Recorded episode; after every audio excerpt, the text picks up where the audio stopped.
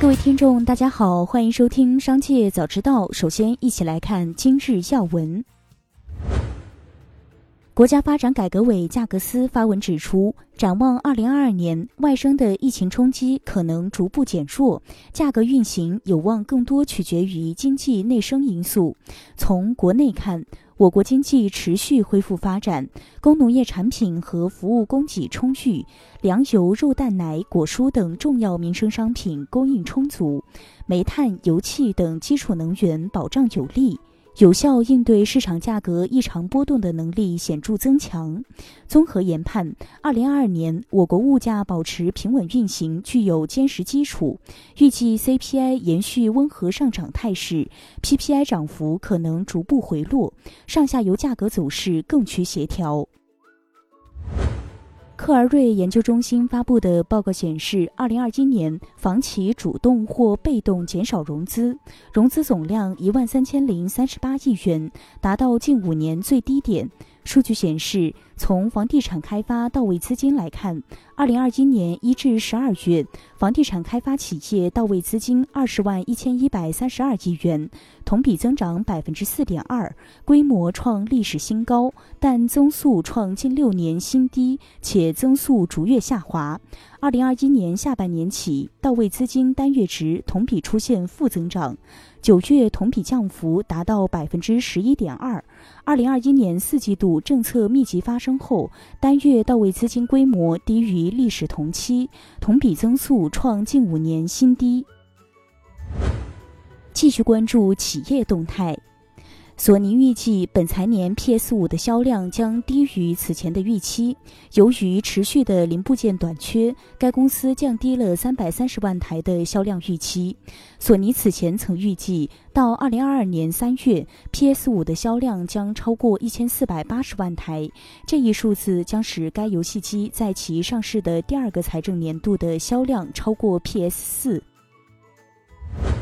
瑞幸咖啡向美国证券交易委员会提交文件显示，该公司已满足此前与 SEC 达成和解协议的条件，即美国纽约南区联邦法院的最终判决，同意瑞幸咖啡缴纳1.8亿美元（约合人民币12亿元）罚款。据《证券时报》，按照瑞幸 App 上拿铁16元每杯的价格计算，瑞幸咖啡要卖出超过7500万杯拿铁，才能挣回这笔罚款。接下来将目光转移到产业纵深领域。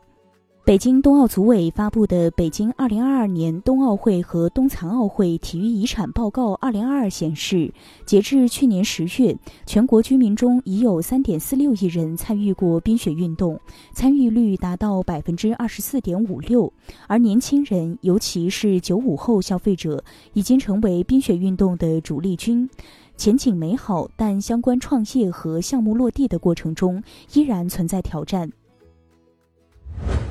近日，从人力资源和社会保障部透露，二零二一年我国延续实施包括普惠性失业保险稳岗返还政策在内的八项减负稳岗扩就业的政策。全年支出就业补助资金近千亿元，共向四百零六万户企业发放失业保险稳岗返还资金二百三十亿元。为进一步简便流程、减轻企业负担，全国二十多个省份探索实施免申即享的新模式，即通过数据对比，直接向符合条件的企业发放资金。据猫眼专业版微博消息，二零二二年二月六日十一时十一分，二零二二春节档新片总票房含点映破五十五亿。中国基金业协会最新数据显示。截至去年末，境内公募基金资产净值规模达二十五点五六万亿元。截至二零二一年十二月底，我国境内共有基金管理公司一百三十七家，其中外商投资基金管理公司四十五家，内资基金管理公司九十二家。取得公募基金管理资格的证券公司或证券公司资产管理子公司十二家，保险资产管理公司两家。最后，一起关注国际视野。中国物流与采购联合会发布，二零二二年一月份全球制造业 PMI 较上月下降零点六个百分点至百分之五十四点七，连续两个月环比下降，全球制造业复苏动能减弱。尽管从全球制造业 PMI 变化看，指数仍保持在百分之五十四以上，显示全球制造业复苏态势仍在延续。但当前指数水平明显低于二零二一年百分之五十六点一的平均水平，环比连续两个月下降，表明全球制造业复苏动能在持续减弱。日本观光厅近期发布的初步统计数据显示，日本酒店和其他住宿设施2021年入住人次总量比2020年减少百分之四点八比2019年更是减少了百分之四十七点零连续两年刷新最低纪录。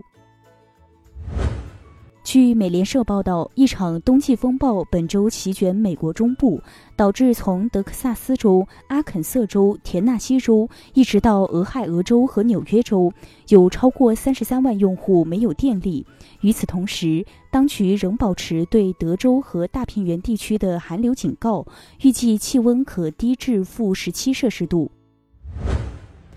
以上就是今天的全部内容，感谢收听，我们下期再见。